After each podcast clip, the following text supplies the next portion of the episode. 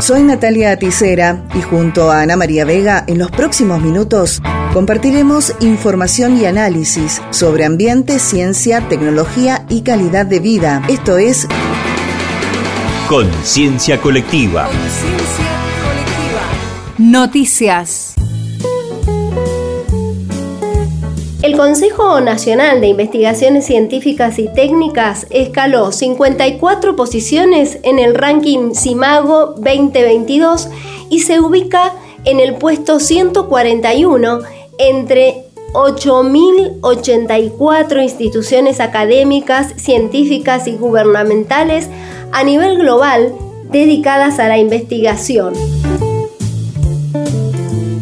Para dialogar sobre esta gran noticia, estamos en contacto con Ana Franchi, presidenta del Consejo Nacional de Investigaciones Científicas y Técnicas. Buenas tardes, doctora Franchi. ¿Podría contarnos cómo llega el CONICET a esta instancia y qué significa tanto a nivel nacional como internacional? Hola, ¿cómo estás? Mucho gusto. Bueno, te cuento, este es un ranking que elabora una de las editoriales de eh, revistas científicas más importantes del mundo, donde califica a un poquito más de 8.000 instituciones gubernamentales de ciencia y tecnología y toma en cuenta las publicaciones científicas, el impacto de dichas publicaciones, toma en cuenta también, y ese es un tema para nosotros muy importante, el impacto en innovación y transferencia tecnológica. Ahí subimos 80 lugares y cuánto aparecemos en las redes, ¿no? Cuánto las noticias, en este caso el CONICET, aparecen en las redes. Todo eso se toma en cuenta y se promedia, bueno, se hace, se hace este ranking y eh, ahí es donde subimos y quedamos nuevamente primeros en Latinoamérica. De alguna manera muestra la, actividad de nuestra comunidad científica, que en ella nosotros tomamos en cuenta a los investigadoras, investigadores, personal técnico, becarios y también personal administrativo, que es el que da el apoyo para que todo se pueda producir. Y bueno, para nosotros es una alegría y como una caricia y creo que está mostrando, bueno, para qué estamos, por qué estamos, etcétera. Bien, ¿hay alguna rama de la investigación, ya que bueno, el CONICET tiene de todo lo que se pueda investigar en nuestro país, trabajos muy interesantes, pero ¿hay alguna rama que haya tenido más impacto que otra? No, en general creo que se toman todas y no, no tenemos ninguna preferencia una para el otro, es un promedio general. Bien, el hecho de que desde esta nueva gestión hayan ingresado más becarios y haya también más recursos puestos para los distintos proyectos, ¿ha tenido su influencia para este censo? Probablemente haya tenido su incidencia, por supuesto no en los últimos años, sino en los años anteriores, y que haya más recursos, están empezando a haber más recursos. Muestra, primero, en primero en Latinoamérica hace varios años que estamos en esta calificación a nivel mundial es la mejor que hemos tenido desde que se hace este ranking. Pero sí, decididamente eh, el impulso tanto en recursos humanos como en plata para hacer investigación, eso va incidiendo positivamente. En el programa Conciencia Colectiva, desde donde estamos haciendo esta entrevista, que nos interesa especialmente eh, mucho vinculado con el ambiente, vamos viendo, siguiendo CONICET Dialoga y todas las redes del CONICET, que en este sentido hay muchas investigaciones, no solo específicamente de lo que tiene que ver con el clima, ¿no? sino del impacto que tiene en todas las áreas. Hay temas prioritarios para el CONICET a la hora de brindar eh, recursos para becas y también para em, la compra de materiales, la inversión en, en ciencia y técnica. Bueno, nosotros tenemos dividido el CONICET en cuatro grandes áreas, ¿no?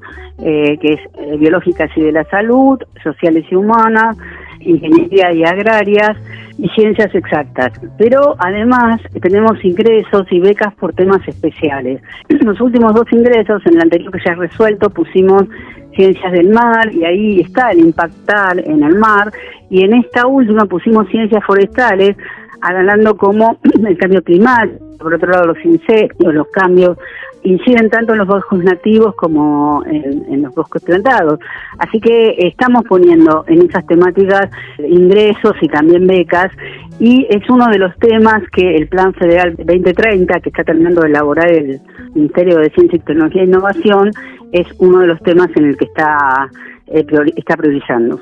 Bien, doctora Franchi, eh, estábamos hablando de la inversión en que entraran becarios, que durante todo el macrismo esto fue diezmado realmente, igual que la inversión en equipamiento y todo lo que sea necesario. ¿Cómo están en el tema salarial? Que el año pasado cuando hablábamos decía la importancia de reconstituir este tejido, podríamos decir, de investigadoras e investigadores en todo el país y que el, tema salarial era una deuda. La verdad que el tema salarial sigue siendo un tema. Hubo tres jerarquizaciones del 10%, además de lo que eh, nosotros tenemos por la paritaria de, la administración pública, pero bueno, estamos complicados porque la inflación está muy alta y estamos todavía en eso, es eh, un tema que tenemos que seguir trabajando bastante. ¿Cuáles son las previsiones para este año? ¿Habrá nuevos aumentos?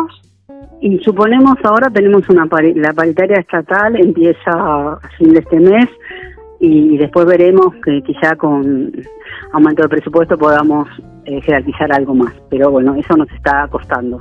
Bien, y en cuanto al tema de equipamiento, ¿se está teniendo algún problema con la importación de algunos insumos que requieren las investigadoras y los investigadores de algunos ámbitos específicos? Mira, en cuanto a la importación, bueno, por supuesto está el tema del dólar, pero nosotros nos manejamos con el dólar oficial, eso es bueno. Eh, a veces nos cuesta un poco de las transferencias de, de, las, de los pagos, pero se están haciendo. Y en cuanto a equipamiento, un tema importante es que se lanzó un, programa desde el Ministerio, se llama Equipa Ciencia, que va a poner este año 5 mil millones de pesos para equipar en todo el país, este, por lo menos alrededor de 2 millones de dólares por provincia, para ayudar en el tema de equipamiento, equipamiento mediano y, de, mediano y gran porte. Claro, no, estamos pensando específicamente, por ejemplo, acá en el CCT CONICET Mendoza, esos cuatro años de macrismo donde no se invirtió nada, hay maquinarias, hay camionetas que, por ejemplo, no están, no han estado funcionando porque se iban rompiendo y no se enviaba dinero para resolver esas situaciones. Me imagino que esto servirá para mejorar ese parque, ¿no? eso es más bien para equipamiento de laboratorio, pero sí, para el parque estamos trabajando desde CONICET.